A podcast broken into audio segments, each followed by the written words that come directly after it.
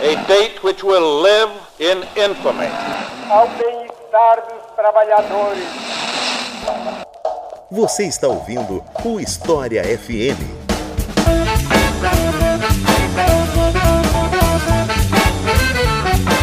Salve ouvintes do História FM, bem-vindos a mais um episódio do podcast do Leitura Obriga História. Eu sou Iclis Rodrigues e hoje vamos falar sobre Revolução Russa, esse evento tão importante do século XX, tão estudado há muito tempo e continua sendo estudado, continua tendo publicação, continua sendo debatido. E para falar sobre esse assunto, eu trouxe aqui dois convidados. O primeiro deles vocês já conhecem se vocês conhecem a História FM, mais precisamente do nosso episódio 26. Eu estou falando do Damian Mello, então por favor, Damian, se apresente para o pessoal. Boa pessoal, tudo bem? Eu sou Demian Mello, professor de História Contemporânea. Estou muito feliz de estar aqui conversando mais uma vez com o professor Itris. E também para falar sobre esse assunto, eu convidei o professor Felipe Demier. Então, Felipe, por favor, se apresente aí para o pessoal. Boa tarde, pessoal, ouvintes. Prazer estar aqui com o Iclis e com o Demian. Eu sou Felipe Demier, sou doutor em História pela UF e sou professor da Faculdade de Serviço Social da UERJ. Então é isso.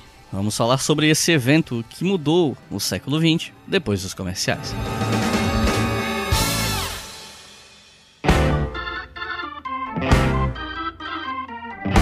Pessoal, Hoje, dia 26, que é o dia que esse episódio está indo ao ar oficialmente, é o aniversário de 7 anos da Doppel Store, que é a loja onde se encontram as nossas camisetas do História FM, do Leitura Obriga História. E por conta desse aniversário, a Doppel tá com uma baita promoção que vai durar apenas 3 dias, ou seja, você que está ouvindo esse episódio no lançamento até quarta-feira, nesses três dias, você tem disponível uma promoção em que, se você comprar cinco camisetas, você só paga três. Ou seja, você leva duas camisetas de graça. É só botar cinco camisetas no carrinho que o desconto é aplicado automaticamente. Ou seja, três camisas que você paga, cinco que você leva. E, como novidade, nós estamos com duas camisetas novas na nossa loja na Doppel Store a camiseta O Senhor dos Anal, que é aquela ilustração do Mark Block como se fosse o Frodo, que tinha na nossa loja antiga, depois a loja mudou, aí não tinha mais, agora tá de volta. Então todo mundo que curtiu a camisa naquela época, mas não pôde comprar, agora pode fazer isso. E nós temos também uma camiseta inspirada no Darcy Ribeiro, que é mais uma daquelas nossas camisetas com estampas de frases. E a frase que a gente escolheu do Darcy Ribeiro para fazer essa camiseta é aquela famosa frase dele que diz que a crise da educação no Brasil não é uma crise, é um projeto. O design foi feito pela Rafaela Sordi, que é a designer que fez a maioria das camisetas do Leitura Obriga História. Mas, além dessas camisetas novas, a gente tem as antigas também, com frases do Peter Burke, do próprio Mark Bloch, a Mad Marks, que é uma das campeãs de vendas, e do Paulo Freire, que na verdade é a camiseta campeã de vendas. Além da camiseta Mulheres que Fazem História, que na parte de trás das costas tem o nome de várias mulheres excepcionais da nossa história. E quando eu digo nossa história, eu não estou falando só do Brasil, eu estou falando da história mundial. Então aproveita, porque são só três dias de promoção e é uma oportunidade de você levar várias camisetas. Então, se você é das ciências humanas, por exemplo, dá uma olhada lá na doppelstore.com.br, vai no botão parceiros, depois clica em Obriga Store e lá tem todas as nossas camisetas, tudo com temática de história e ciências humanas, e você vai conseguir levar cinco pagando apenas três corre lá e aproveita porque são só três dias de promoção. E, obviamente, que eu vou falar dos nossos apoiadores. Como sempre, né, todo episódio a gente fala os nossos novos apoiadores. Se você está chegando aqui agora, se você nunca ouviu História FM e está chegando pela primeira vez, é bom avisar que nós temos uma campanha no Apoia-se, apoia.se barra Obriga História, que financia todos os podcasts do selo Leitura Obriga História. Financia esse aqui, o História FM, mas também financia o Estação Brasil, o Colunas de Hércules e o História Economia. E você pode financiar todos esses podcasts com apenas R$ reais por mês. Mas se você financiar com 5 reais por mês, você pode ouvir os episódios desses podcasts com antecedência. Inclusive, os nossos apoiadores já estavam sabendo da promoção da Doppel antes dela ir ao ar, antes do dia 26.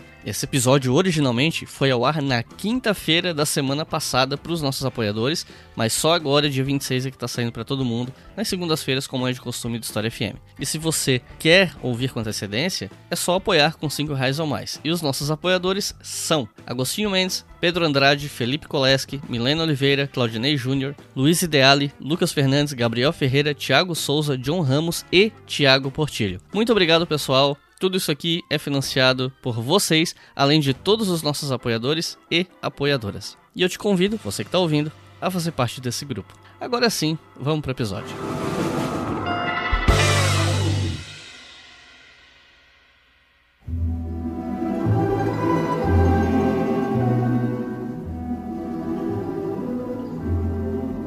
Para falar da Revolução Russa, a gente precisa falar um pouco sobre o que era a Rússia do século XIX, né? Fica difícil resumir um século de história de um país tão grande e tal, mas acaba sendo importante especialmente para explicar a complexidade de um país que na segunda metade do século XIX, até meados ali de 1913, tinha crescido e se expandido bastante, mas ainda era uma das potências mais atrasadas da Europa, se você comparar com as outras daquele período. Essa transição, né, de uma economia agrária, mas serviu para algo mais adaptado ao capitalismo do século XIX, só começou em meados dos anos 1860. Então, para a gente tentar fazer uma síntese mais significativa para o público entender o contexto, eu pergunto: o que era a Rússia do século XIX em termos de economia e de sociedade? A Rússia ela pode ser caracterizada, sobretudo, como uma formação social atrasada. O conceito de nação atrasada, claro que tomado sempre do ponto de vista da comparação com as nações que foram, digamos, pioneiras do ponto de vista do desenvolvimento industrial, portanto, da passagem de sociedades agrárias para sociedades urbanas industriais, a Rússia é tida como uma nação atrasada, né? uma nação, sobretudo, de uma estrutura agrária, que só vai ter a abolição da servidão na década de 1860, portanto, muito tardiamente, e uma abolição da servidão que fornece formas muito insatisfatórias de posse e de propriedade para os antigos servos agora camponeses independentes, o que os torna, portanto, subordinados não mais necessariamente política e juridicamente, mas economicamente aos grandes senhores de terra, aos grandes proprietários, à nobreza rural. A Rússia ela vai, portanto, a partir dessa segunda metade do século XIX, cada vez mais inserida na lógica do mercado uh, internacional, e aí vale sempre lembrar, esse período justamente coincide com a expansão do capitalismo industrial e as bases para a formação do que depois seria chamado de imperialismo, né? É, essa, essa inserção cada vez maior da Rússia no mercado internacional faz com que o sentido daquela produção agrária de tipo feudal se converta cada vez mais numa lógica capitalista. Né? É isso que o Lenin vai detectar, por exemplo, estudando as particularidades da formação social russa e o sentido das suas transformações agrárias na sua obra Desenvolvimento do Capitalismo na Rússia, de 1899, 1900. A Rússia, portanto, a grande exportadora de grãos,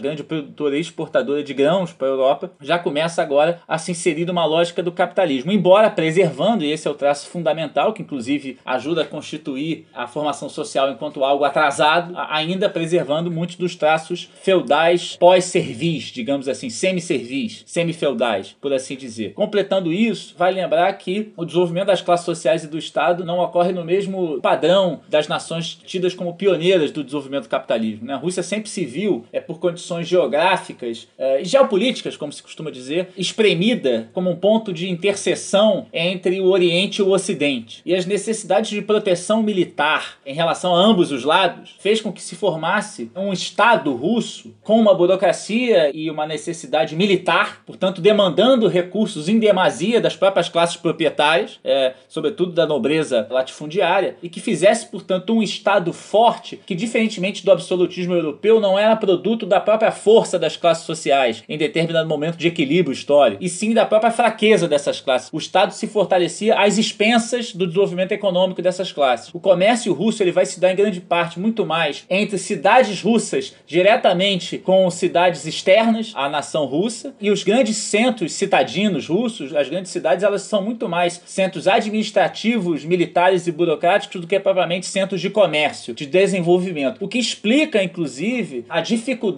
de um desenvolvimento de uma burguesia russa baseada no comércio. Portanto, aquele próprio caminho de passagem de uma indústria agrícola complementar à lógica agrária feudal que depois se desenvolve e se autonomiza, ela não vai ter lugar na Rússia. A Rússia não vai assistir a passagem, depois de séculos, de um artesanato para a manufatura e depois para as indústrias têxteis. O caminho é completamente diferente. O desenvolvimento capitalista russo, nesse sentido urbano, industrial, comercial, ele está bloqueado em relação à via clássica desde as origens. Isso ajuda a entender também o caráter do Estado czarista russo, de ordem medieval. E é esse Estado que vai cumprir, como o Icles colocou, a partir de 1870, 70, 80, o papel de protagonista no sentido da modernização industrial, que vai saltar etapas, que já vai implantar indústrias de grande porte, mas já faz isso associada à dinâmica do imperialismo e, portanto, tem já uma classe dominante local, uma burguesia nativa, melhor dizendo, que já nasce atrelada ao capital estrangeiro, alemão, belga, francês, inglês, e que vai ser extremamente dependente do Estado, na medida em que é esse Estado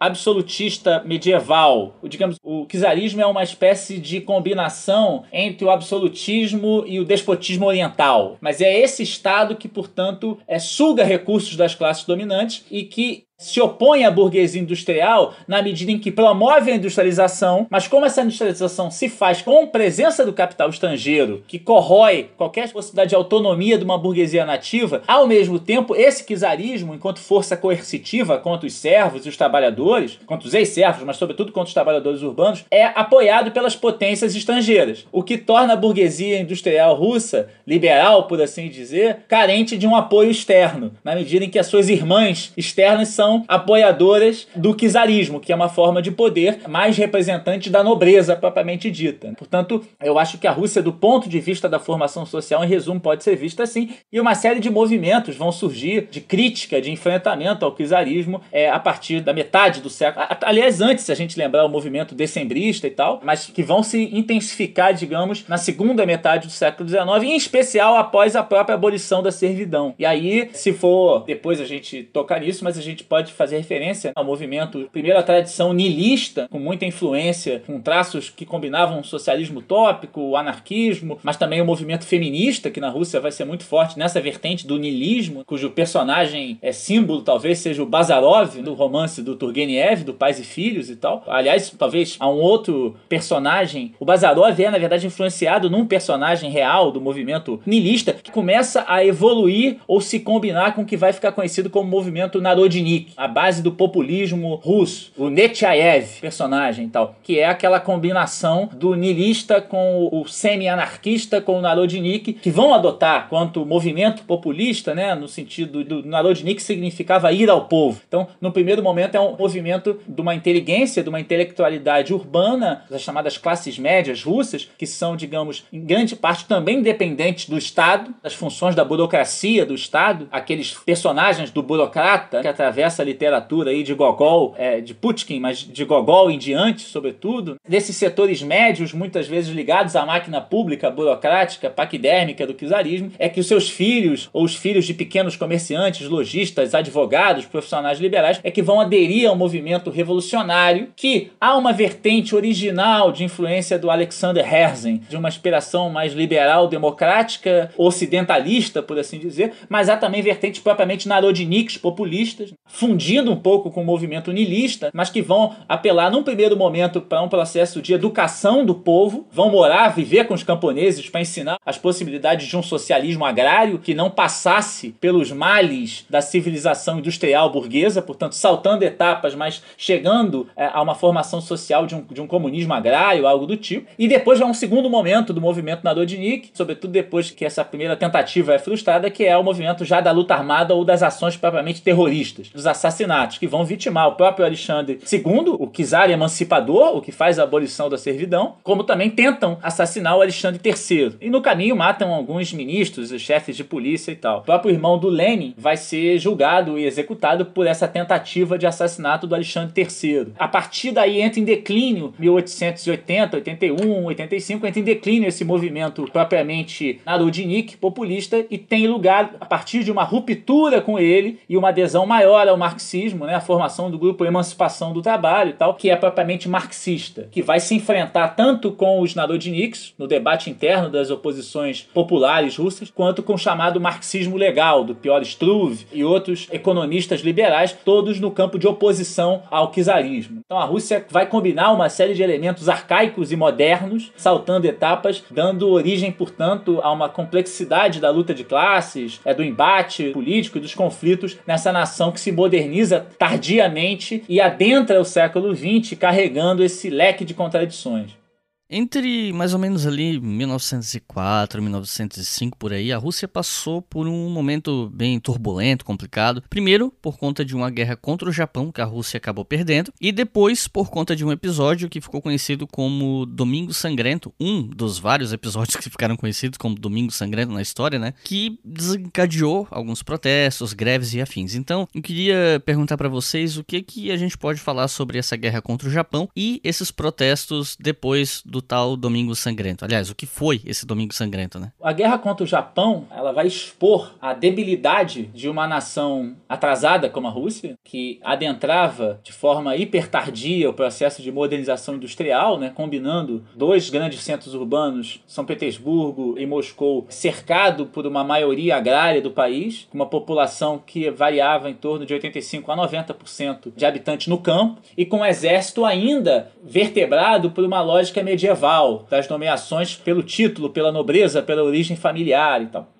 o Japão, que havia adentrado o seu processo de modernização industrial algumas décadas antes, na chamada Revolução Meiji, né, vai mostrar sua superioridade não só do ponto de vista bélico, mas do ponto de vista do desenvolvimento social como um todo, na medida em que consegue sustentar a guerra. A guerra, a gente sabe, a vitória militar ela é muitas vezes produto de todo uma, um complexo social que garante a luta dos soldados que estão no front, desde a produção de comida até de vestimentas, até de todo o chamado esforço de guerra. A derrota para o Japão, portanto, expõe as fragilidades fragilidades da nação russa, expõe as fragilidades, sobretudo do czarismo, e faz aumentar ainda mais a deteriorização das condições de vida da população, não só no campo, mas também nas cidades. Há um aumento da caristia, da fome, num contexto em que a classe trabalhadora russa avançava nas suas lutas, ainda do ponto de vista econômico, propriamente dito, pela conquista de melhores condições de trabalho, redução da jornada de trabalho e tal. Essa combinação de fatores é, produz, no primeiro momento, essa insatisfação popular tem como produção, num primeiro momento,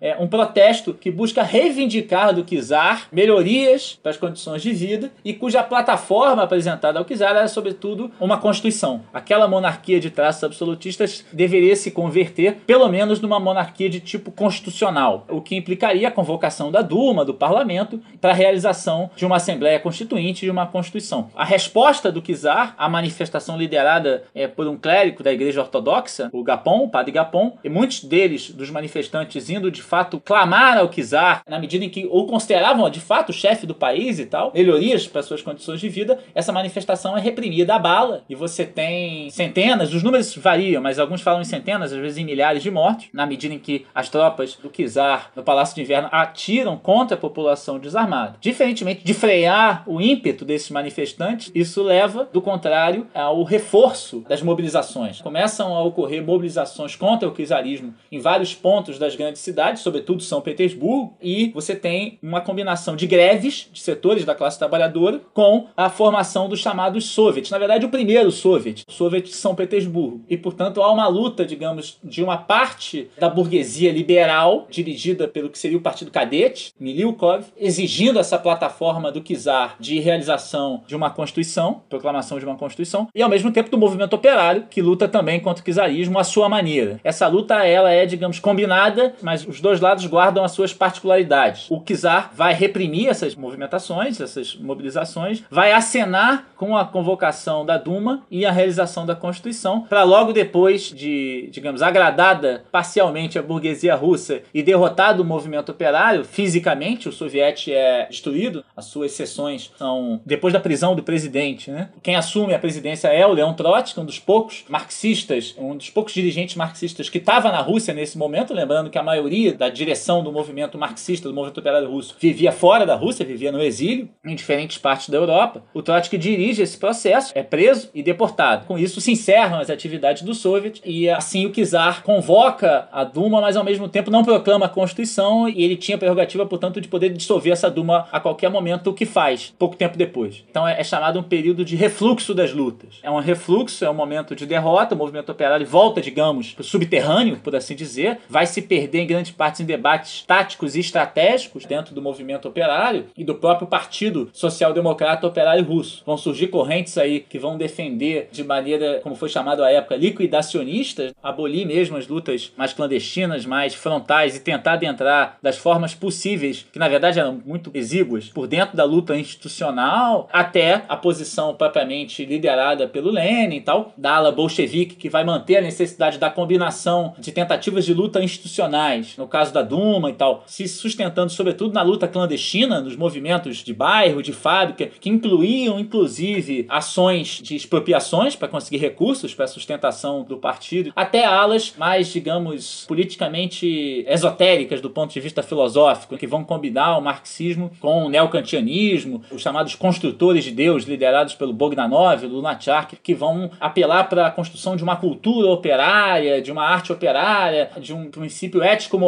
operário, e que progressivamente acabam se afastando um pouco do movimento operário, do partido. Depois, uma parte deles são reincorporados mais à frente. Então, 1905, na verdade, vai ser considerado pelo Lenin depois o prólogo da Revolução Russa, ou ensaio geral, como ele vai chamar, na medida em que o czarismo ele não é derrotado, mas ele é abalado. E na medida, sobretudo, que tem lugar ali pela primeira vez na história russa e pela primeira vez na história, a emergência do Soviet, do Conselho, cuja tradução português mais adequada seria Conselho, né? o Conselho Popular, uma forma de democracia direta que congregava operários, camponeses e soldados derrotados da Guerra do Japão, mas que, digamos, apresentavam um papel de duplo poder, um embrião de duplo poder que desempenharia mais tarde em fevereiro de 17, quando ressurgiriam, não só em Petrogrado, mas se alastrariam pelo país na derrubada do czarismo. Portanto, é fundamental para entender o processo que decorre a partir daí, em especial no ano de 1917. Embora, claro, esse período que vai da derrota de 1905 até 1912, 13, com alguma reativação do movimento sindical operário na Rússia, mas sobretudo a partir de 1915 16, com a crise da Rússia na Primeira Guerra, é um período de refluxo das lutas sociais. Isso é importante chamar atenção. Período que vai ser interrompido já nos quadros, nos marcos da Revolução de Fevereiro de 17. Lá para 1914, a Europa começa a se encaminhar para o que hoje a gente chama de Primeira Guerra Mundial, e justo quando a Rússia precisava se mobilizar para cumprir as alianças que ela tinha com outros países europeus, ocorreu uma greve geral em Petrogrado no verão de 1914. As demandas dos trabalhadores elas eram tanto políticas quanto econômicas, né? E um dos motivos da greve era a responsabilidade do governo em deixar o domínio de setores da indústria russa na mão de estrangeiros, além de usar formas de coerção contra os trabalhadores. E os principais líderes bolcheviques, você até mencionou isso, estavam fora da Rússia, no exílio, e com medo de voltar e acabar sendo executados pelas autoridades. Até onde eu sei, alguns passaram de uma retórica internacionalista para uma retórica de defesa da pátria, e outros, como Lenin, preferiram manter uma fidelidade ao discurso internacionalista e a crítica à guerra como essencialmente imperialista e como essa guerra seria uma oportunidade de unir as classes trabalhadoras numa perspectiva internacional. Então, minha pergunta é: qual foi o impacto dos primeiros anos da guerra na política russa, incluindo aí os atores políticos que estavam no exílio? É importante situar a estrutura das organizações políticas que vão ser importantes ali no processo da Revolução Russa, alguns anos depois, e que naquelas condições ali anteriores à Primeira Guerra Mundial, que eram as mais importantes. Então a gente tem da herança do chamado populismo russo, o Partido Socialista Revolucionário, com uma forte implantação no meio agrário, e a gente tem a outra organização política muito importante do movimento operário, que é o Partido do Social Democrata Operário Russo, que no Congresso de 1902 vai se dividir em duas grandes tendências. E essas tendências que, inclusive, após 1912, vão finalmente se cindir em dois partidos diferentes. Surge o Partido Bolchevique, termo russo que significa maioria. Naquele Congresso de 1902 era a maioria, né, liderado pelo Lenin, e o ala chamada Menshevik. Pois bem, a social-democracia russa ela como modelo, como todos os partidos social-democratas do mundo inteiro, a social-democracia alemã, e era uma organização criada por ex-populistas russos, figuras que tinham tido uma trajetória breve nessas organizações e que teriam aderido a esse modelo, que naquela altura do campeonato da social-democracia era o modelo dos marxistas. É interessante colocar isso para situar historicamente o fato que naquela conjuntura ali, no final do último quartel do século XIX, a ideia de social-democracia estava ligada ao marxismo revolucionário. É diferente daquilo que a gente entende hoje por social-democracia, que tem a ver com as transformações ao longo do século XX. E esses partidos social-democratas, da qual o Russo é importante, tinha essa referência na social-democracia russa, embora a situação política russa fosse muito diferente da Alemanha. Ou seja, a Alemanha não era um exemplo de democracia, muito pelo contrário, inclusive durante uma boa parte do final do século XIX, a própria social-democracia ficou na ilegalidade, mas a Rússia era uma autocracia. E justamente isso é um dos elementos do atraso, tem a ver com essa forma pelo alto de transição ao capitalismo, com essa autonomização do Estado, e também o fato de do ponto de vista das liberdades políticas, era um país autocrático, um regime onde não havia nenhum tipo de liberdade. Portanto, embora os social-democratas russos tivessem referência nos alemães, eles não tinham, enfim, o espaço político que os alemães tinham. Ou seja, não era bem a ideia de que é possível participar do jogo eleitoral que diferenciava essas duas alas, a gente vai ter uma série de outros elementos. Um deles era a própria avaliação do papel que os revolucionários deviam ter numa sociedade onde o capitalismo era muito concentrado em alguns grandes centros urbanos, principalmente São Petersburgo, Moscou, não só, mas principalmente nesses dois. Mas você tem um país predominantemente agrário. Havia até debates, de fato havia capitalismo na Rússia, da importância do livro do Lenin, que é publicado justamente no final do século XIX, onde ele discute justamente essa noção de desenvolvimento desigual, de como se formou esse capitalismo na Rússia. Pois bem, por que isso é importante? Porque se se trata de entender que tem uma forma de desenvolvimento do capitalismo, mas do ponto de vista da estrutura estrutura política, esse país não viveu sua revolução burguesa, e aí revolução burguesa que tem como grande modelo a revolução francesa, se tratava de entender que a etapa política necessária para uma luta revolucionária era ainda uma etapa de uma revolução burguesa. Isso chama atenção, ou seja, o horizonte dessas organizações era a necessidade de uma, uma revolução burguesa. Quando o regime czarista finalmente é abalado, ou seja, uma monarquia de 300 anos, finalmente abalada pela derrota contra o Japão, uma derrota que é humilhante, é uma série de forças dinâmicas que estão subterrâneas da sociedade russa vão despertar. E esse foi um período revolucionário, como já foi discutido, mas uma revolução fracassada, e isso provoca essa situação típica de países que vivem sob regimes autocráticos, onde as grandes lideranças do movimento de resistência à autocracia elas têm que operar politicamente do exterior. Então você tem é, é não só o Lenin, que era grande liderança bolchevique, tendo que migrar para a Suíça, ficar lá,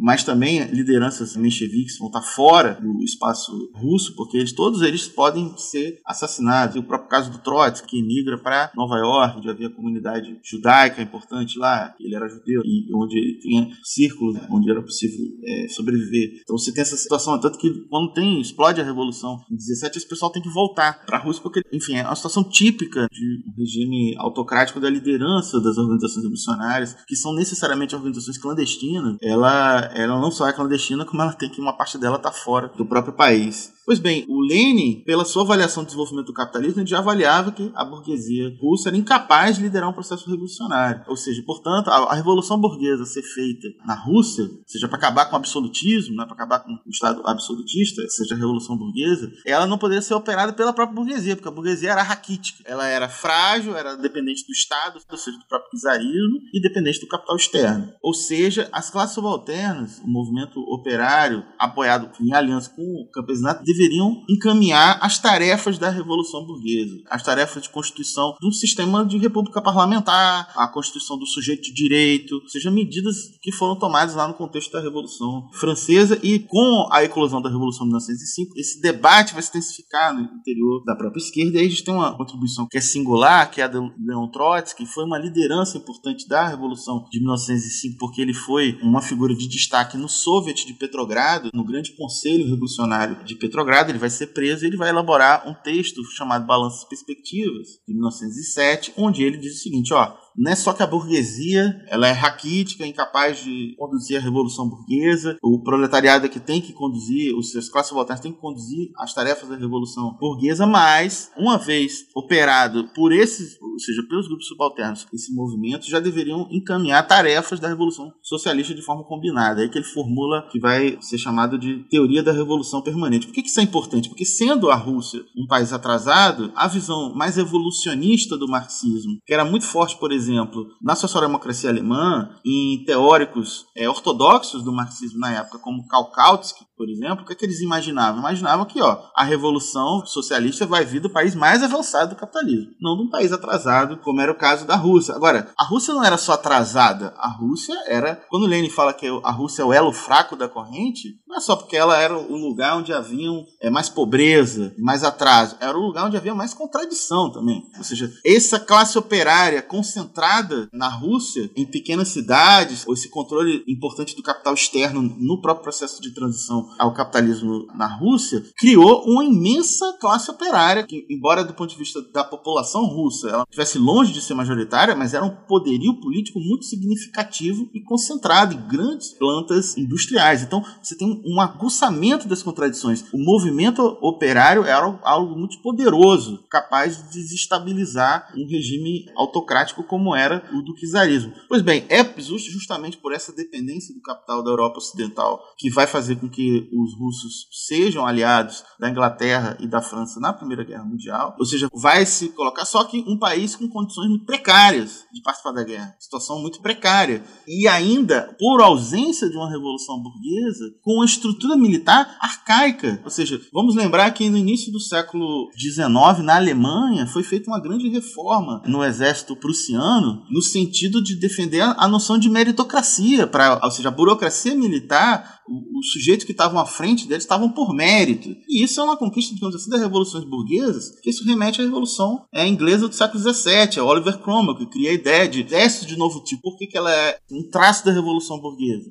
A burocracia do Estado ela está aberta ao talento. Essa é a ideia do Estado burguês. E não a ideia de que você vai comprar o cargo ou comprar ou estar tá à frente do exército porque você é um nobre. Pois bem, como a Rússia não tinha passado por uma revolução burguesa, ou seja, você tem uma casta na oficialidade militar que é uma casta que está ali pela condição de classe. Simplesmente por isso. E isso é tão importante que a partir de 1916 é o próprio czar, o Nicolau II, que vai assumir o comando da Rússia na guerra. E aí a gente tem aquela situação como Gramsci coloca depois no caderno do Cáceres. Né? O, sujeito se colocou uma tarefa militar, se, a Rússia saísse vitoriosa da guerra, embora ela fosse do lado vitorioso, ela saiu destroçada e uma revolução é, socialista destituindo o regime czarista. Por quê? Porque também o czar fez o favor de colocar responsabilidade sobre a derrota militar no colo dele, porque ele assumiu o comando das Forças Armadas. O movimento operário, como o Felipe colocou é, muito bem, e você também, ele tinha tido algum desenvolvimento, mas com a entrada na guerra, o início da guerra gerou, digamos assim, uma certa solidarização em relação ao próprio regime czarista, mas com, em pouco tempo os resultados humanos da guerra, ou seja, a quantidade de gente morta, a precariedade, ou seja, os russos iam para a guerra sem ter os insumos básicos, ou seja, o sujeito ia, ele não tinha bota, imagina o que é não ter bota na Primeira Guerra Mundial, na Rússia, congelante. O sujeito ficava lá esperando um morrer para pegar o armamento e a bota dele, ou seja, era um país que tinha, como depois vai ser revelado, pela diplomacia soviética que o, o Lenin vai publicar, a diplomacia secreta russa que ele vai publicar, ou seja, nos tratados para a guerra, o czarismo apresentava como capital a ser queimado na guerra gente para morrer. O que a gente tem aqui como capital, como recurso para a guerra é, é gente para morrer. Então, o custo e a carestia e a dificuldade da própria organização da economia de guerra, que exige um certo planejamento, como o Felipe colocou muito bem, quer dizer, qual foi a grande vantagem do Japão contra a Rússia? Não só porque tinha feito, cumprido de forma pelo alto, mas cumprido, as tarefas da modernização capitalista. E tinha capacidade de organização e planejamento para intervir no conflito com um país do tamanho da Rússia e ganhar e vencer. Seja, a Rússia ainda tinha tido uma derrota militar e não tinha tido capacidade dessa reorganização. E aí a gente tem que entender também qual o material humano que compõe, quem é que vai ser recrutado para ir para o front, principalmente a massa do campesinato. E você vai ter aquele fenômeno que é tipo das guerras, que é aquele desenvolvimento industrial que tem a ver com a lógica da guerra. Então você tem ainda, ou seja, um certo dinamismo ou seja, por mais que tivesse essas dificuldades todas que mencionei, você tem um certo dinamismo de desenvolvimento econômico que faz com que se concentre a classe operária, tenha concentrações operárias, que tenha alguma industrialização, e esses são espaços do ativismo político clandestino, onde estão presentes os marxistas, os anarquistas, embora eles tivessem maior influência no meio rural, como eram os socialistas revolucionários, herdeiros do populismo russo, ou seja, por isso é o elo fraco da corrente. Você tem uma situação revolucionária provocada por um volume muito importante de contradições. E fundamentalmente é isso. A guerra sela a sorte do czar. A admiração que o campesinato russo tinha pelo czarismo, por causa da sua religiosidade, por causa das condições estruturais e como se desenvolveu aquele campesinato, esse encantamento desse tipo de dominação presente no czarismo, ele vai se rompendo com a situação provocada pela guerra. E não é por acaso que um fato inusitado, que é uma greve puxada pelas mulheres em São Petersburgo, no que seria uma comemoração do Dia Internacional da Mulher, ou seja, essa greve desencadeia uma série de acontecimentos que vão levar à derrubada do czar Nicolau II e o processo da Revolução Russa a partir de 1917, a partir de fevereiro de 17.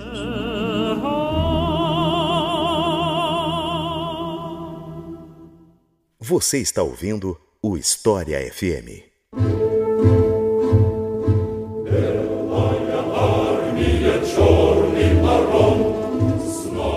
Gente terminou o bloco anterior falando sobre a Revolução de 17, mais precisamente na Revolução de Fevereiro. Acho que para quem está ouvindo vale a pena contextualizar. O calendário russo da época era diferente do nosso, né? Então a Revolução de Outubro, por exemplo, na verdade, para o nosso calendário seria novembro. A de Fevereiro, para o nosso calendário, se eu não estou enganado, seria em março. Então, só para situar vocês de que quando a gente fala em Revolução de Fevereiro e de Outubro, a gente está falando no calendário da época, da Rússia da época, né? Mas enfim, Revolução de Fevereiro, Revolução de Outubro, dois momentos. Então, vamos começar pelo começo. O que foi essa Revolução de Fevereiro? Como ela aconteceu? Quem eram os atores políticos envolvidos nelas? Quais os atores políticos envolvidos nessa Revolução de Fevereiro? Quais deles tiveram mais predominância? Enfim, o que foi essa revolução? A Revolução de Fevereiro, ela muitas vezes foi visto como algo espontâneo, no sentido de não haver propriamente uma organização, uma direção política para a eclosão dela, por assim dizer. A eclosão no sentido não da, do surgimento de manifestações e tal, mas pro fato dela conseguir se apoderar do leme do Estado, derrubar o czarismo. Depois autores foram discutir isso, dar um debate bibliográfico sobre isso, mas já o próprio Trotsky tenta, digamos, ponderar essa tese da espontaneidade. Isso vale também para 1905, esse debate das três revoluções russas. Duas teriam um caráter mais propriamente espontâneo e a terceira um caráter mais planejado, de outubro. Mas o Trotsky pondera isso, enfim. A despeito dos debates, a importância do papel mais ou menos consciente, organizativo do processo revolucionário, o que se destaca em fevereiro de 17, o Demian antecipou isso um pouco,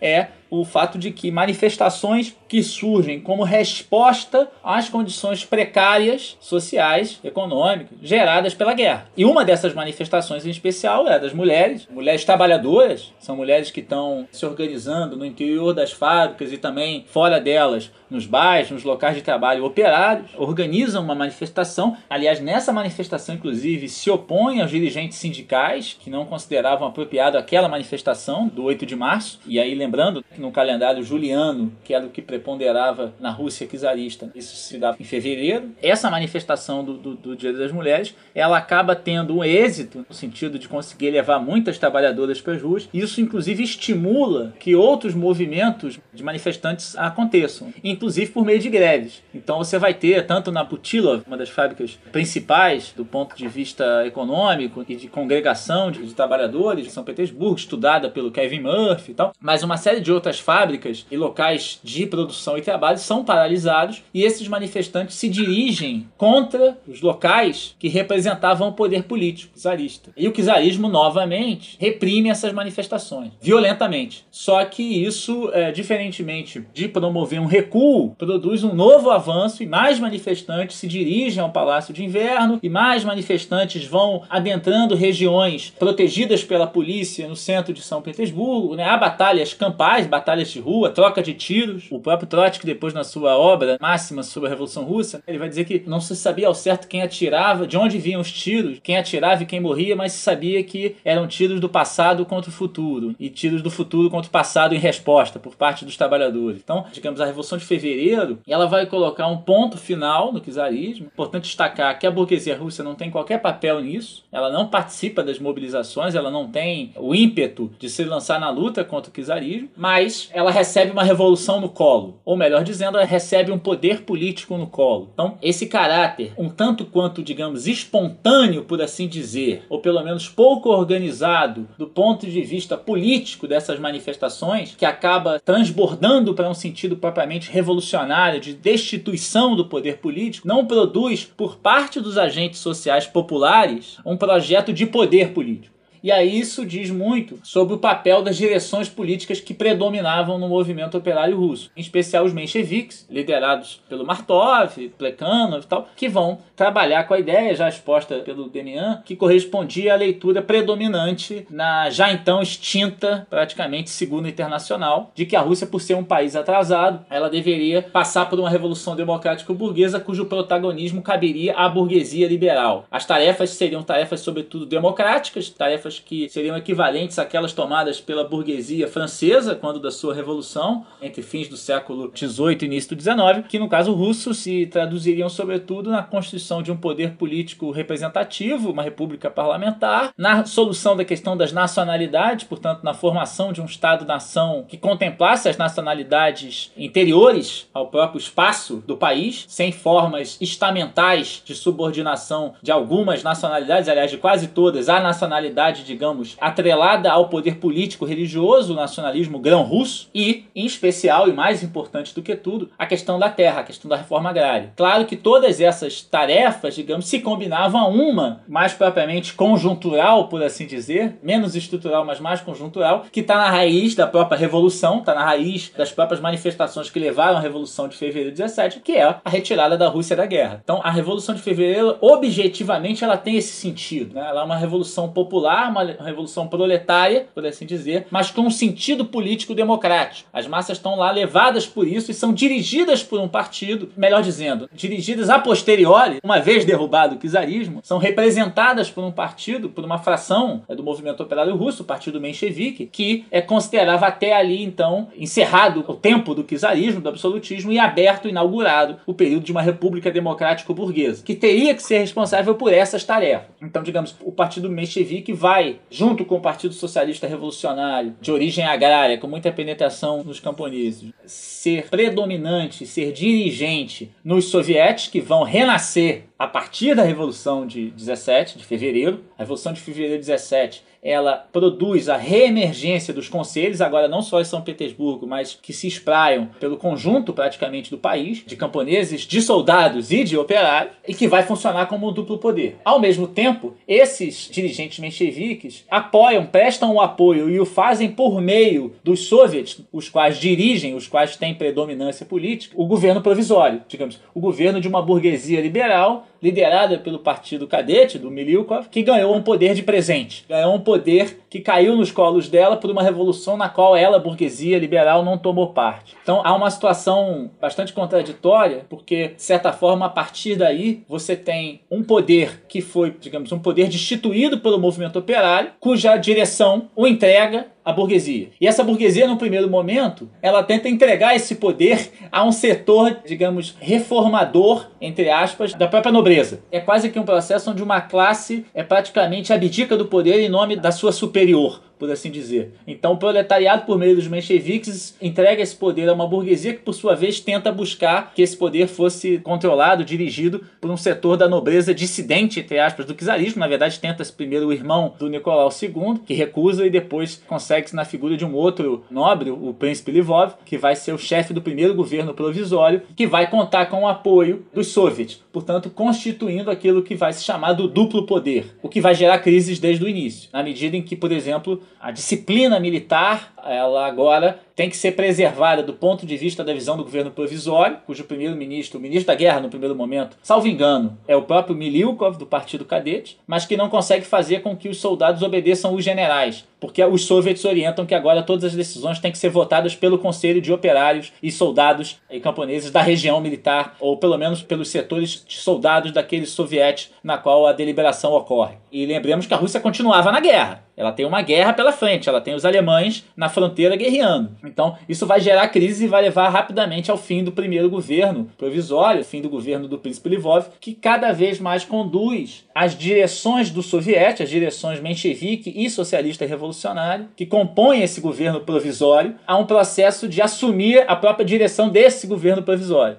que vai se estabelecer mais de forma mais acabada com a chegada do Kerensky, um socialista revolucionário, à frente do governo de conciliação, de colaboração, que é o governo provisório ou o que vai se chamar propriamente a colaboração, a colaboração entre o soviet e o governo da burguesia liberal. Por sua vez, os bolcheviques, num primeiro momento, que também os que estavam sediados, que estavam já dentro do espaço russo, também tendem a considerar que esse governo provisório burguês, num primeiro momento, tem a sua razão de ser. E que se ele não deve ser necessariamente apoiado, também não deve ser combatido de forma muito frontal e que caberia ao movimento operário mais ou menos aquilo que os mencheviques achavam, cumprir um papel de oposição de esquerda, no sentido de batalhar pela aceleração das reformas democratizantes do país, compondo, digamos, uma ala esquerda parlamentar do novo regime. Isso vai mudar radicalmente com a chegada do Lenin em abril, com as suas teses, na qual ele vai colocar, e aí o Lenin claramente está aderindo àquela leitura produzida pelo Trotsky da Revolução Permanente desde 1906, do Balanço de Perspectivas, mas que considera que não cabe à burguesia russa nenhum papel na liderança da Revolução Democrática Russa, como consideravam os mencheviques, e que também a sua própria fórmula leniniana, digamos, um tipo de poder de regime intermediário entre o poder burguês e o poder operário, que o Lenin vai definir no debate de 1905-6 como uma ditadura democrática do proletariado e do campesinato, na qual você teria um poder político dirigido possivelmente com predominância de um partido camponês democrático, com o operariado apoiando, mas ainda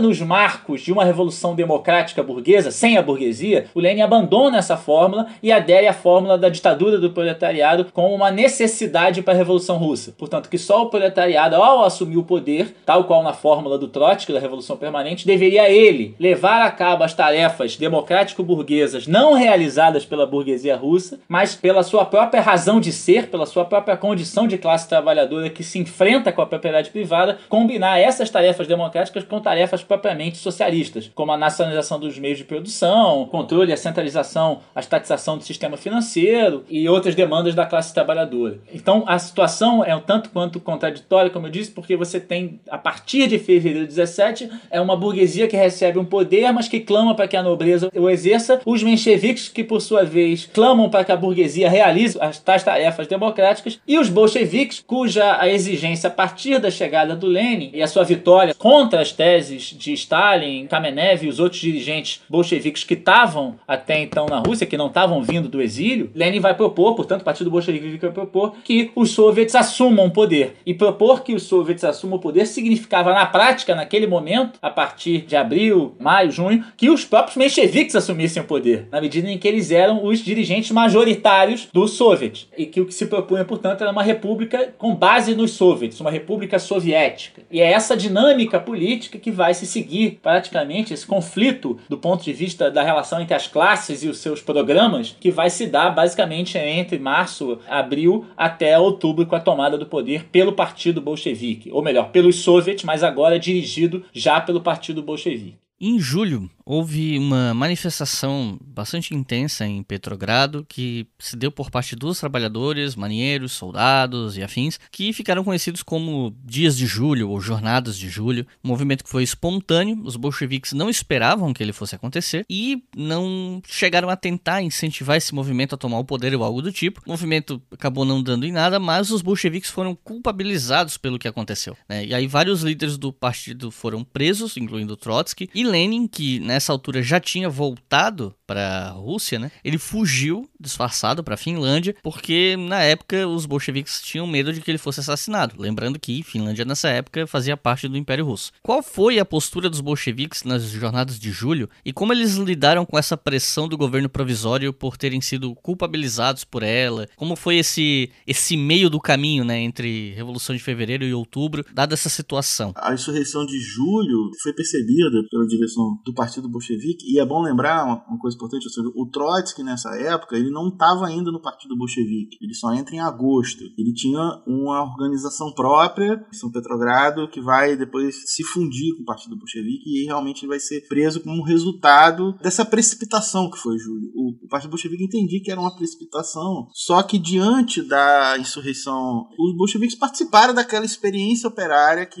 eles avaliavam como precipitada, mas participaram daquilo. E aí foi fácil pro governo provisório culpabilizar os bolcheviques por isso, porque a tese que o Lenin estava defendendo de todo o poder soviético, que era uma tese que fazia uma exigência aos próprios mencheviques e aos socialistas revolucionários, cuja ala mais à direita era dirigida justamente pelo Kerensky, que vai ser uma figura importante na segunda metade de 1917, ou seja, fazia essa exigência a eles, colocava uma situação de disputa política no interior dos soviets contra essa posição que era mais moderada. E os bolcheviques foram penalizados, teve essa prisão, e eles conseguiram voltar ao centro dos acontecimentos quando, diante dessa fragilização do governo provisório, a extrema-direita militar, com um projeto restauracionista do czarismo, tentou dar um golpe, dirigido pelo general Kornilov. E aí, os bolcheviques se mostraram muito importantes, comprometidos com a defesa da revolução. Ou seja, os bolcheviques não estavam é importante lembrar essa situação. Os bolcheviques não estavam no governo provisório, eles eram críticos do governo provisório, eles defendiam um governo soviético, ou seja, uma república soviética, como o Felipe colocou, mas diante de um ataque da contra-revolução restauracionista do general Kornilov, eles se comprometeram na defesa do processo revolucionário e foram muito importantes para a derrota desse golpe de extrema-direita, o que faz com que eles possam se reorganizar. E aí, esse próprio processo de reorganização, depois dessa precipitação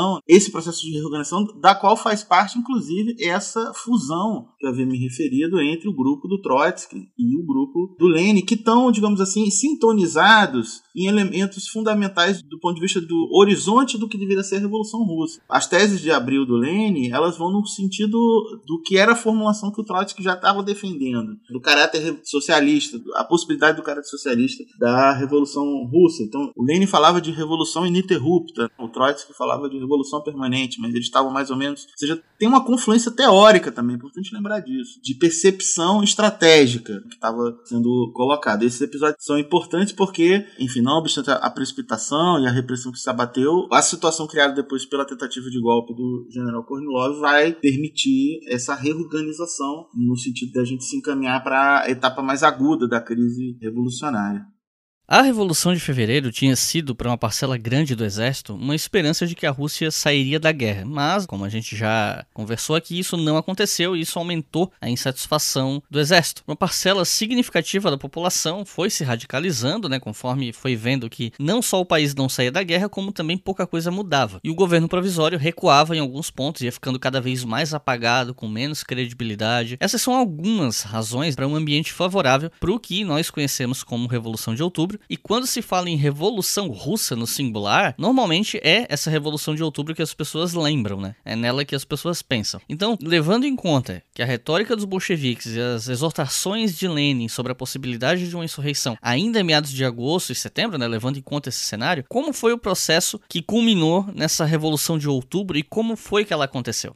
É, a Revolução de Outubro, ela é, como você, né, como o Euclides colocou, né, ela é conhecida como a Revolução Russa, na medida em que é aquela primeira revolução vitoriosa de sentido operário, de sentido socialista, em que o que está colocado agora é a passagem do poder do leme estatal para as mãos da classe trabalhadora e seus representantes. Ela não vai se limitar a uma revolução de cunho democrático, liberal democrático, democrático radical. O que vai diferenciar do ponto de vista organizativo do planejamento, a Revolução de Outubro, das experiências anteriores, ou melhor, o que está na base dessa diferenciação no que tange a planejamento e organização é justamente a presença, a força do Partido Bolchevique que consegue se tornar majoritário nas formas representativas associativas dos trabalhadores, em especial nos soviets. A Revolução de Outubro só é possível porque os bolcheviques se tornam maioria nos soviets. E, e se tornam maioria nos soviets defendendo que todo o poder deve passar aos soviets. A decisão, a votação célebre no Soviet Central, que congregava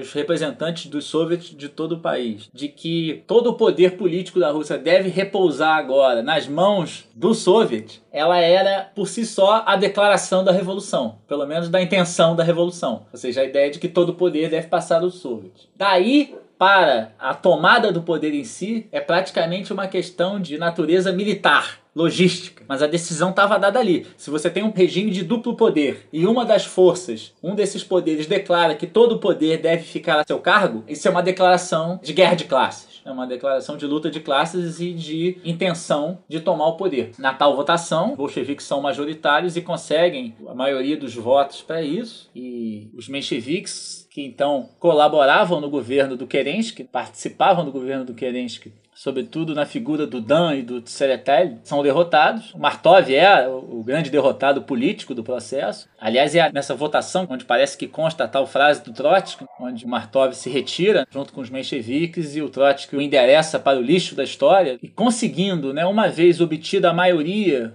dos soviets para esse projeto, né, a revolução é organizada por um comitê militar dirigido pelo Partido Bolchevique de forma secreta, claro, e que vai ter na figura do Antonov Obtsenko e do próprio Trotsky figuras centrais do, no sentido da tomada do, do poder político, do assalto ao Palácio de Inverno, que, digamos, vai se dar sob a argumentação defensiva, isso é curioso, é uma revolução, um processo ofensivo, mas a argumentação era de que a revolução de fevereiro estava em risco, ou seja, a Revolução de Outubro ela é dada sob o argumento de defesa da Revolução, porque até aquela Revolução de Fevereiro, que estabeleceu o duplo poder e o fim do czarismo, se encontrava ameaçada pelo papel da burguesia e, sobretudo, pelo próprio governo provisório, porque aquele momento não só já se tinha a experiência fracassada da tentativa de restauração czarista pelo general Kornilov, mas também o próprio Kerensky, que era visto como alguém que poderia ter em algum momento tanto favorecido essa ofensiva do Kornilov, quanto também também alguém que poderia estar tramando um próprio autogolpe de tendências bonapartizantes, e o que se, digamos, se justificava em parte pela por toda a postergação do governo provisório em convocar a tal Assembleia Constituinte, governo provisório toma lugar com essa promessa e é destituído sem cumpri-lo, e é destituído em grande parte porque não a cumpre, convoca a tal da Assembleia Constituinte, chega a convocar no máximo uma pré-conferência para discutir os termos de formação da Assembleia Constituinte, que essa sim faria uma Constituição, tanto até aquele momento Rússia não tinha uma Constituição para sua república, por recusa do próprio governo, então um governo que não cumpre nenhuma das tarefas às quais se propôs na origem, e não o faz pelas suas relações, ou melhor, pelas relações da burguesia com o o apoio dos líderes reformistas, colaboracionistas, né, dos mencheviques e dos socialistas revolucionários de direita, e da sua dependência como um todo da Entente, que forçava para a permanência da Rússia na guerra. Então a permanência por parte da burguesia da Rússia na guerra, guerra na qual a Rússia entrava sobretudo com corpos, como Demian bem colocou, custou a essa burguesia nada mais nada menos que o próprio fim da sua existência social enquanto classe. Essa tomada do poder em outubro, 25 de outubro, ela coincide com o Congresso dos Soviets Que na verdade vai chancelar o novo poder. A tomada em si do poder não chega a ser propriamente violenta, embora tenha existido trocas de tiros pontuais, mas depois da ameaça, dos sinais de alerta, dos tiros de alerta de embarcações de marinheiros, já no controle das embarcações sobre Petrogrado, sobre São Petersburgo, o próprio regime provisório cai por si só, por assim dizer. Recua da tentativa de resistência e tal. A maioria das tropas, por assim dizer, passa para o comando do Comitê Revolucionário tal. O apoio dos bolcheviques, tanto nos setores operários, mas sobretudo no setor militar, tanto dos marinheiros, que lá de Kronstadt, o orgulho e a glória da revolução, nas palavras do Trotsky, já mostraram a sua força, rompendo com seus almirantes, né, e, indo contra o regime provisório, mas também dos destacamentos militares que protegiam o Palácio de Inverno. Na verdade, o que você vai ter basicamente é uma resistência dos cossacos e da chamada polícia, que são, é, sem muita dificuldade, derrotados e sem um grande número de mortos. Há episódios também burlescos nessa tomada do poder poder. Não só a fuga do Kerensky, mas há certos episódios que alguns depois vão classificar como a época da inocência dos bolcheviques. Uma delas é que o general Krasnov, um general czarista desses tirânicos, é preso pelos soldados, mas promete não fazer nada contra a revolução e simplesmente é solto. E meses depois é o Krasnov que vai organizar uma invasão de Petrogrado pelo Exército Branco. Outra delas é a tomada da adega do czar, do Palácio de Inverno, que guardava ali bebidas de boa estirpe e que também o primeiro batalhão que vai tomar Palácio de Inverno, conhece a adega e se embebeda. O segundo batalhão é orientado para ir lá encerrar com aquela balbúrdia etílica, também se embebeda. E só o terceiro batalhão consegue encerrar a, a festa etílica e que leva o Trotsky, inclusive, a fazer discursos contra a vodka, considerando que ela está quase cumprindo um papel contra-revolucionário ali e ordena que os vinhos e a vodka e toda a bebida da adega do Czar seja jogada nos rios. O que, aliás, era um, talvez uma medida exagerada do Trotsky. Um desperdício, sem dúvida. Agora, se a tomada do poder em si não foi propriamente violenta, ou seja, é um ato de força, mas não gerou um conflito bélico com muitos mortos, isso vai se dar na sequência. Né? Essa violência vem com toda a força e de forma que vai sacrificar a nação como um todo na guerra civil. Ou seja, uma nação que faz a sua revolução em meio à guerra, portanto, numa economia já destroçada pela guerra, agora vai adentrar com um novo poder uma nova guerra, que é a guerra civil, que a partir de 18 já tem lugar.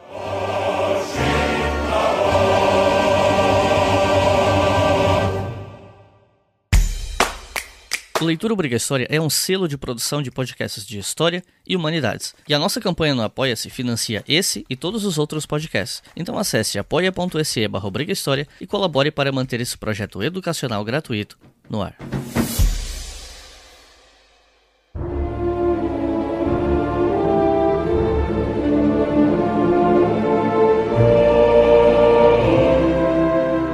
E quais foram, né, a gente falou aqui, você acabou de falar em guerra civil, mas ainda tem um, um, caminhozinho ali antes de começar a guerra civil, que são essas consequências imediatas da revolução, né, que dizem respeito a essa formação do novo governo e sobre a assinatura do Tratado Brest-Litovsk. Então, queria perguntar para vocês quais foram essas consequências mais imediatas da revolução antes de começar a guerra civil. Eu acho que é importante também lembrar que, além do Partido Bolchevique, que tinha se tornado majoritário nos soviets, o Partido Socialista Revolucionário ele tinha uma ala mais à esquerda que, digamos assim, confluiu e participou da conspiração revolucionária. E por isso vai estar presente ali no início, no, na composição do governo revolucionário, com Lenin. Depois eles vão se desentender e vai gerar uma cisão. Então, só para lembrar, seja, não foi só os bolcheviques puros que estavam nesse processo. E os bolcheviques vão cumprir aquela tarefa que estava inscrita no processo revolucionário desde o início, que é a tarefa de tirar a Rússia da guerra. É importante lembrar o que, que era a Rússia naquele contexto era o lugar-chave de um império. Por exemplo, a Polônia tinha sido apagada como país independente no século XVIII. Era parte do Império Russo, mas havia uns poloneses, inclusive dentro do campo dos marxistas, inclusive tinham dúvidas, né, se os marxistas deviam apoiar ou não a independência da Polônia. Rosa Luxemburgo, por exemplo, que era de origem polaca, ela era contra. Não gostava muito dessa ideia, enfim, a partir de uma lógica internacionalista, mas o Lenin também, a partir de uma lógica internacionalista, defendia também a autodeterminação dos povos. Esse compromisso de autodeterminação dos povos, que, digamos assim, os liberais retoricamente também defendiam, porque estavam na, na lavra Woodrow Wilson, nos Estados Unidos, também falava de autodeterminação dos povos, mas foi lá, ou seja, parte do processo da revolução a constituição da independência, de, de, por exemplo, da Polônia, que vai se tornar depois um país comprometido com a contra-revolução, né? Enfim, é parte do processo da crise da guerra civil sobre Brest-Litovsk, talvez o Felipe possa falar melhor aí, porque isso envolve, inclusive, uma polêmica acerca do papel que o Trotsky cumpriu nesse acordo de paz. Ele foi lá com o mandato do governo soviético e isso posteriormente vai gerar algum tipo de controvérsia. Enfim, o Trotsky vai ser acusado de traição. Posteriormente, no momento da stalinização da União Soviética, vão se construir uma série de calúnias contra a figura histórica dele, e entre elas o seu próprio papel nesse acordo. Então vou deixar aqui para o Felipe abordar esse ponto. O tratado, que é o Tratado de Paz, na verdade ele é uma consequência da revolução, na medida em que essa revolução se dá, sobretudo, a partir do apelo pelo fim da guerra. Tanto a Rússia agora, sob um novo governo, se encontrava disposta a encerrar a guerra na medida em que os bolcheviques consideravam aquela guerra uma guerra imperialista, interimperialista. Ocorre que as nações em guerra contra a Rússia, em especial a Alemanha, não eram, digamos, obrigadas a raciocinar pela mesma lógica dos seus adversários de agora. Consideravam que era o mesmo país, estava em guerra, tinha uma certa superioridade militar a médio e longo prazo em relação à Rússia. Então a proposta do Lenin, a proposta do governo dirigido pelo Lenin, do governo revolucionário, de retirar a Rússia da guerra, é uma proposta que vai se dar com muita urgência e ao mesmo tempo cautela. Por quê? Porque a Alemanha não se encontra de imediato disposta disposta a uma paz, ou pelo menos não a uma paz que preservasse as fronteiras tal qual estavam colocadas. Qualquer pedido de paz por parte da Rússia seria visto como uma derrota da própria Rússia e, portanto, colocaria para a Alemanha o papel de uma nação vitoriosa belicamente, que poderia tomar territórios, exigir pagamentos e uma série de outras medidas tradicionais dos vencedores de guerra. Por outro lado, a Inglaterra e a Entente, de forma geral, temiam a saída da Rússia da guerra, porque isso enfraqueceria, digamos, o lado oriental do confronto da Entente, que tinha na Rússia o seu pilar de sustentação enfrentando a Alemanha. Então, essa negociação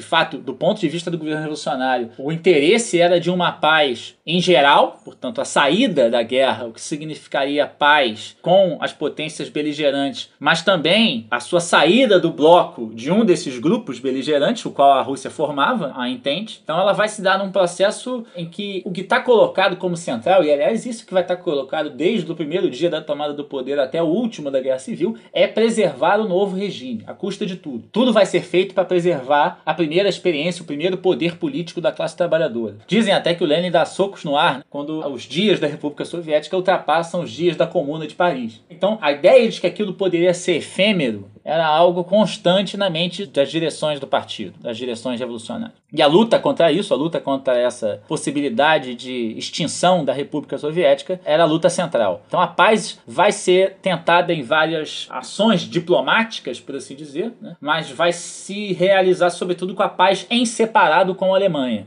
Quando a gente fala em Revolução Russa, existe um certo debate sobre se a revolução teria sido uma revolução, um golpe, ou se teria sido as duas coisas. Eu sei que tem um debate acalorado em cima disso e eu queria ouvir a opinião de vocês sobre esse debate. Como vocês compreendem o processo da Revolução Russa? Golpe, revolução ou ambas as coisas em momentos diferentes? Qual é o posicionamento de vocês em relação a isso? Olha, esse objeto Revolução Russa, ele sempre foi alvo de debates muito acalorados pela questão do comprometimento político, onde ele está inserido. A versão de que se tratou de um golpe é a fabricação de, enfim, uma leitura na época dos que tinham sido derrubados pela Revolução de Outubro, né? Então isso aparece lá no texto do próprio Kerensky, na interpretação que ele dá àquele episódio, e depois vai ser um ponto, digamos assim, de honra da historiografia anticomunista no século XX, que tem muita influência até hoje. Né? Na verdade, o anticomunismo, como eu tinha me referido no episódio sobre o revisionismo histórico, boa parte da historiografia revisionista do século XX é uma historiografia que transformou o anticomunismo num paradigma de explicação do século XX. Então, ao tratar aquilo como um, um, um golpe de Estado, na verdade está se fazendo política, digamos assim. Foi uma insurreição revolucionária. Obviamente, uma revolução é um movimento violento do ponto de vista da política, mas para ser caracterizado como golpe de Estado, Estado ele teria que ter sido uma ação, digamos assim, que não tivesse contado naquelas condições daquela sociedade em apoio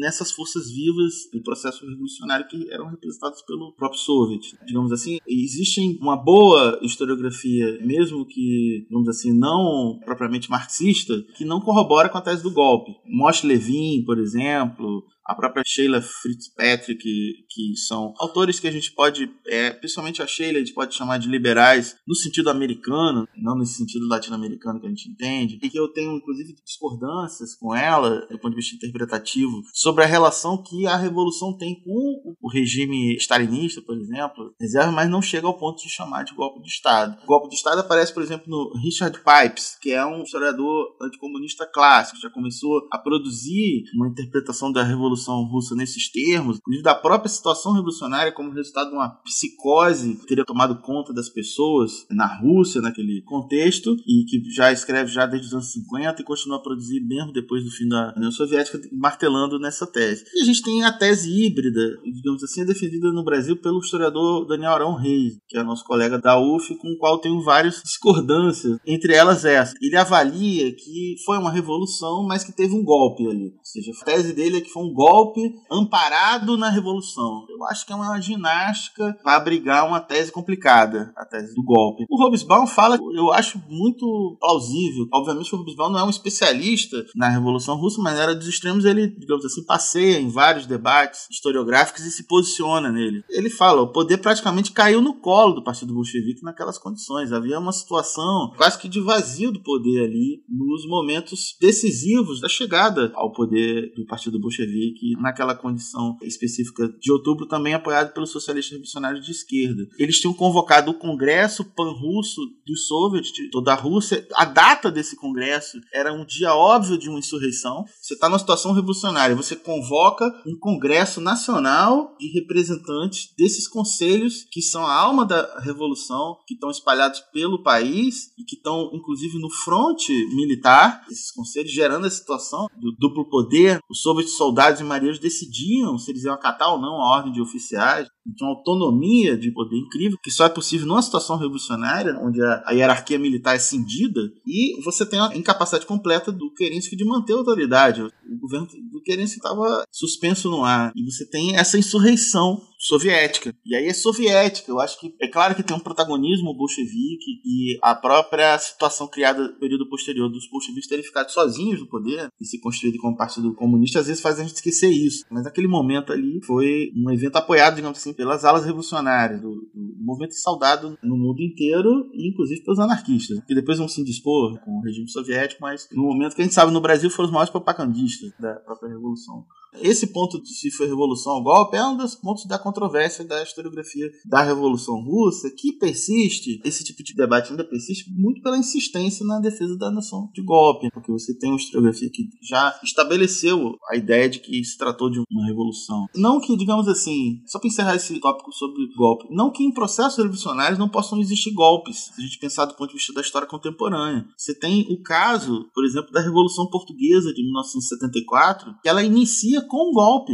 É um golpe do movimento de capitães, da média oficialidade das Forças Armadas Portuguesas, que derruba o salazarismo. E isso desencadeia um processo revolucionário. Então, é digamos assim, essa discussão sobre o golpe tem que sentir qual o sentido que ele cumpriu na história, no processo histórico aquele movimento ali, aquele golpe de 74, 25 de abril de 74 em Portugal, foi um golpe que desencadeou um processo revolucionário. Então, para a gente não tratar essas categorias com paixão nesse sentido de não, de jeito nenhum, a gente não teria problema, do ponto de vista analítico, de reconhecer que tivesse existido um golpe ali naquelas condições ali de outubro de 17, mas de fato essa tese não tem muita sustentação.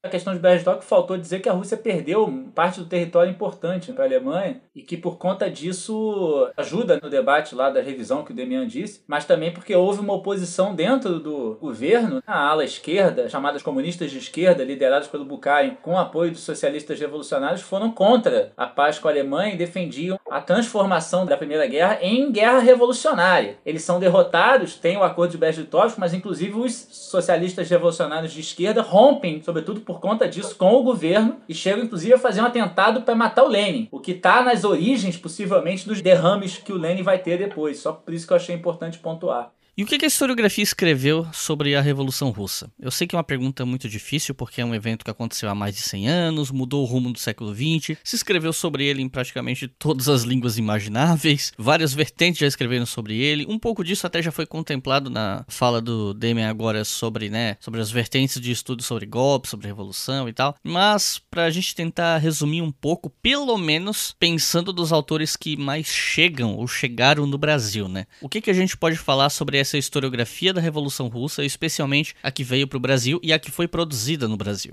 Bom, a historiografia da Revolução Russa, ou seja, um evento que tem mais de 100 anos, como todo tipo de historiografia sobre eventos dessa natureza, ela começa no próprio calor dos acontecimentos. Você tem já aquela literatura que é feita pelos participantes do episódio, né? tem muito valor dos contemporâneos. E que, obviamente, é o tipo de produção que vai ser alvo de revisões posteriores uma pesquisa historiográfica profissional. Das narrativas de contemporâneos, a mais lembrada e muito mencionada nesse podcast aqui é a história da Revolução Russa do Leon Trotsky. O Leon Trotsky foi um protagonista do processo revolucionário, ele tinha uma teoria para explicar a própria Revolução Russa, ele tentou tornar uma teoria oficial do movimento comunista internacional, e como se sabe ele foi é, derrotado, né? então se tornou uma teoria muito minoritária. Mas de qualquer modo, aí ele tem uma narrativa que é muito importante e reconhecida conhecida na historiografia de forma geral. Então você tem, em geral, em guias de leitura sobre a Revolução Russa, aparece a história da Revolução Russa do Trotsky, como aparece também os 10 dias que abalaram o mundo do jornalista americano John Reed, outro protagonista dos acontecimentos. E aí temos aí duas narrativas de gente que está do lado dos bolcheviques naquele processo. E tem, mencionei aqui também um livro do Alexander Kerensky, que é uma obra de um crítico da tomada do poder pelos bolcheviques, porque ele também foi o cara que foi derrubado naquele processo. Após a Segunda Guerra Mundial, a produção historiográfica profissional, no primeiro momento a gente vai ter os politólogos liberais que vão operar, digamos assim, uma certa desqualificação da Revolução Russa ao introduzir a tese de que a Revolução foi responsável pela constituição de uma experiência totalitária. Todos os autores que vão trabalhar com a categoria de totalitarismo vão sugerir essa continuidade entre o evento Revolução Russa e a autocracia stalinista que vai se estabelecer a partir do final dos anos 20. Embora a gente gente deva lembrar que no próprio livro da Hannah Arendt, As Origens do Totalitarismo, ela faça uma certa distinção entre o momento, digamos assim, do Lenin à frente do governo revolucionário e a autocracia stalinista. Distinção essa que vai desaparecer no seu livro de 1960, que é o da Revolução, onde a tese basicamente é a ideia de que a revolução em si, ela, como estava comprometida com a plataforma igualitarista, ela acabou devorando seus filhos. O que vai ser a grande tese da Hannah Arendt para as revoluções? Quando ela fala, por exemplo, que a Revolução Americana foi a única que não devorou seus filhos, enquanto que a gente teria visto isso na Revolução Russa, na própria Francesa, com o terror jacobino, etc. É uma tese teleológica. E a teleológica ela vai ser alvo de uma revisão historiográfica da historiografia profissional na década de 60, onde vão se destacar principalmente a história social. A história social feita por historiadores aí já no campo propriamente da história mesmo, profissional, que vão começar a questionar essa abordagem teleológica que prega uma certa continuidade entre o evento da Revolução Russa e o regime soviético, principalmente no período que Stalin governou. Um país que a gente chama de stalinismo pela preponderância que a figura teve na história dessa experiência, obviamente, fenômeno que não se reduz à personalidade desse sujeito, que assim, são as visões mais caricaturais desse episódio. Pois bem, então Moshe Levin, que eu já tinha me referido, Stephen Cohen, Stephen Cohen, por exemplo, é um importante biógrafo do Bukharin, que é uma das vítimas do terror stalinista dos anos 30. É ele mesmo que vai caracterizar essa historiografia baseada no paradigma do totalitarismo, baseada na tese da continuidade, essa tese da continuidade essencial, que é uma tese que parte, digamos assim, desses autores comprometidos, Cold Warriors, os comprometidos com os guerreiros da Guerra Fria pro-americano, uma tese que curiosamente está presente também nas interpretações oficiais soviéticas sobre o processo que criaram essa mística né, em torno da continuidade do Stalin em relação ao Lenin, o Stalin como um executor testamentário, que é uma operação revisionista, digamos assim. Mas o outro revisionismo, que é o revisionismo da história social dos anos 60, ele é extremamente progressista no sentido que ele vai primeiro, vai começar a olhar a história vista de baixo, as dinâmicas sociais do processo da Revolução Russa, vai estabelecer de forma definitiva a ideia de que foi um processo revolucionário e vai questionar a tese da continuidade. Então vai ver que tem uma série de episódios de ruptura no processo entre a Revolução, a Guerra Civil e o Stalinismo no momento posterior, embora, obviamente, seja parte de um processo desencadeado por uma revolução, que é outra forma de questionamento do paradigma do totalitarismo, porque esse paradigma totalitarismo ele também cria uma, um sinal de igualdade entre processos revolucionários e processos contra-revolucionários, que é no caso do fascismo, principalmente o alemão. Esse é um ponto importante. A gente pode dizer que tem uma série de tendências que se desenvolvem no campo mais abrangente da historiografia que vão repercutir na pesquisa historiográfica específica sobre a Revolução Russa. Eu digo isso porque eu lembro de dois autores, um infelizmente tem poucas coisas publicadas no Brasil, que é o Kevin Murphy. Kevin Murphy, ele tem uma obra interessante que ele faz uma microhistória na Revolução Russa. Ele estuda uma seção de uma fábrica, o papel que uma seção de uma fábrica em Petrogrado teve no processo revolucionário. Ele faz um exercício muito interessante de microhistória e é certamente um autor que faz falta de traduzido e publicado no Brasil. A outra é o Andy Goldman. Tem uma obra muito importante sobre o papel da mulher no mundo soviético. Essa obra, felizmente, está publicada no Brasil, como ela discute, por exemplo, não só o protagonismo feminino ali no desencadeamento do processo revolucionário, que a gente destacou aqui, mas também as conquistas dos direitos democráticos presentes no Código da Família de 1918. Essas conquistas vão ser revistas nos anos 30, justamente no auge do terror stalinista, que vai retroceder às dinâmicas libertárias que haviam ali no início da Revolução, que estavam consagrados nesse Código da Família ali de 1918, por exemplo, o direito ao aborto, que vai ser proibido de novo ali na década de 30, e uma série de outras dinâmicas. Então, a Wendy Goldman e o Kevin Murphy hoje representam essa vertente da história social que incorpora esses novos temas que são caros,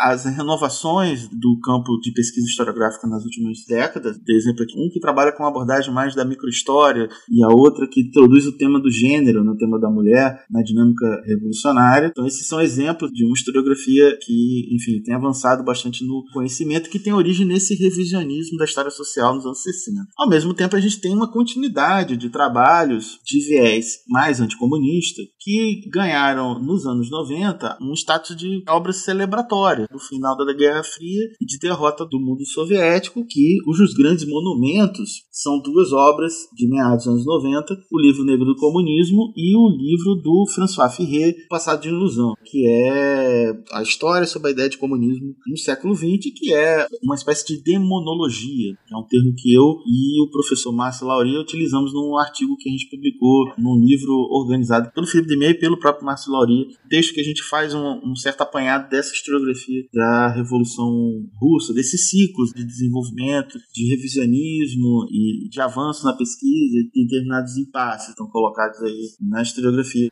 Mas, de qualquer modo, digamos assim, no Brasil a gente é carente em vários temas. A gente pode ver essa lamentação em qualquer pesquisador que estuda história contemporânea, cujas obras fundamentais estão todas em inglês ou em francês, e a gente tem um mercado editorial ainda muito raquítico no Brasil. A tendência agora é piorar, né? Então, lamentavelmente, a gente não tem muita coisa em português. Em linhas gerais, esse que, digamos assim, é o pano de fundo. E esse tema da continuidade é um tema muito importante para entender essas distinções aí na historiografia.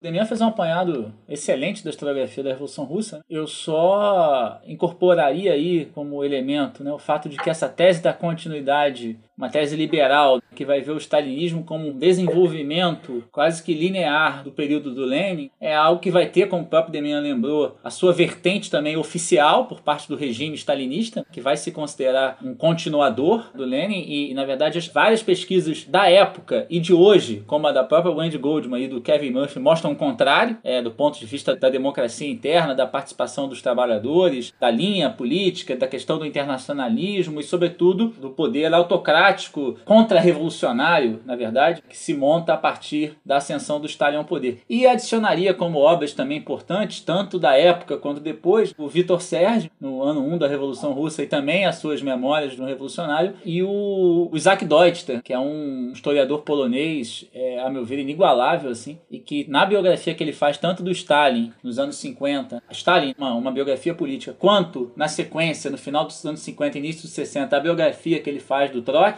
são obras assim monumentais da Revolução Russa do ângulo de um historiador, mas que foi ao mesmo tempo um herdeiro, um militante da Revolução Russa também, e também perseguido pelo stalinismo e tal. E portanto assim, nesse campo aí da historiografia, as obras dele, assim como Eric Carr, né, uma série de outros autores aí que acabaram se tornando referências no estudo da Revolução Russa junto com essas mais contemporâneas do David Mendel e outras, Rabinovich, uma série de outros autores aí, China, Melville e tal. Então você tem aí também uma produção que não compara sobre isso. Nesse livro que o Demian citou, que eu organizei junto com o Márcio, 100 anos depois, a história da Revolução Russa de 17, a tentativa é um pouco também fazer esse apanhado historiográfico aí, que o Demian e o Márcio fizeram de forma muito competente no artigo.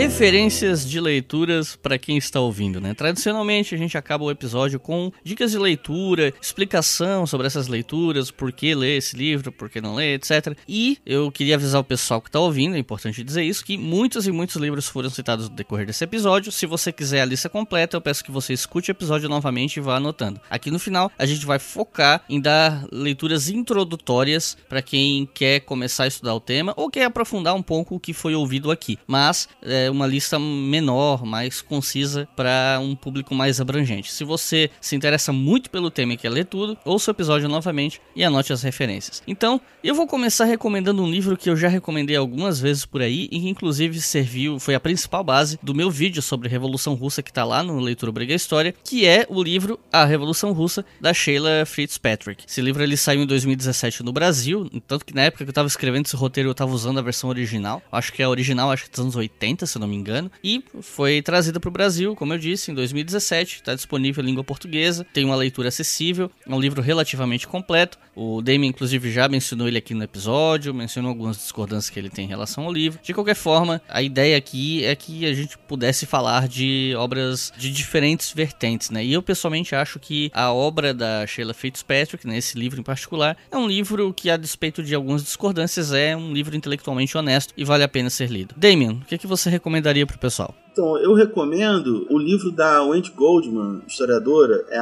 O Estado, a Mulher e a Revolução, né, que é um livro centrado, é uma pesquisa muito importante. Ela não é a pioneira desse assunto, mas é um livro disponível em português, saiu pela editora Boitempo 2014 em parceria com a editora Iskra, de São Paulo também acho muito importante e justamente para entender isso que eu tentei falar agora um pouco mais na discussão da historiografia, o caráter libertário ali da Revolução Russa e as contradições do processo que vai se seguir com o estabelecimento da União Soviética e a autocracia do Stalin e focado no tema da mulher, dos direitos da mulher, do lugar da mulher na sociedade, mostra tanto os avanços iniciais quanto os retrocessos posteriores. Imperdível. E Felipe, qual seria a sua recomendação de leitura? Olha, é, tendo que recomendar uma, né, que é bem difícil, dada a amplitude de obras que a gente tem sobre o tema, muitas já listadas aqui, enquanto assim, um compêndio do processo revolucionário e da sua degeneração contra-revolucionária, eu ficaria com a obra do Isaac Deutscher, historiador polonês, que foi biógrafo do Trotsky, mas antes disso fez uma biografia, e essa que eu cito, do Stalin, chamado Stalin, uma biografia política, que também já foi publicado no Brasil anos e anos atrás, em dois tomos, como Stalin, a história de uma uma tirania, mas que foi republicada recentemente, alguns anos atrás, pela Civilização Brasileira, também havia editado anteriormente, já com esse título, Stalin, uma biografia política. Então recomendo esse trabalho do Isaac Doster, com destaque o seu epílogo. A obra é de 48, portanto ele escreve quando o stalinismo está no auge e o Stalin ainda está vivo, mas é, depois faz um epílogo que consta nessa edição, que ele escreve depois da morte do Stalin, onde vai localizar muito bem esse personagem aí do processo da revolução e da traição dessa revolução revolução. Então é isso, pessoal. Muito obrigado por terem ouvido até aqui. Espero que tenham gostado desse episódio, que tenham gostado das recomendações. E peço que vocês não se esqueçam de dar uma olhada no nosso Twitter, HistóriaFM, com FM maiúsculo, no Instagram, arroba História, e, obviamente, na nossa página do Apoia-se, que financia esse e todos os nossos outros podcasts, que é apoia.se barra. Muito obrigado e até a próxima.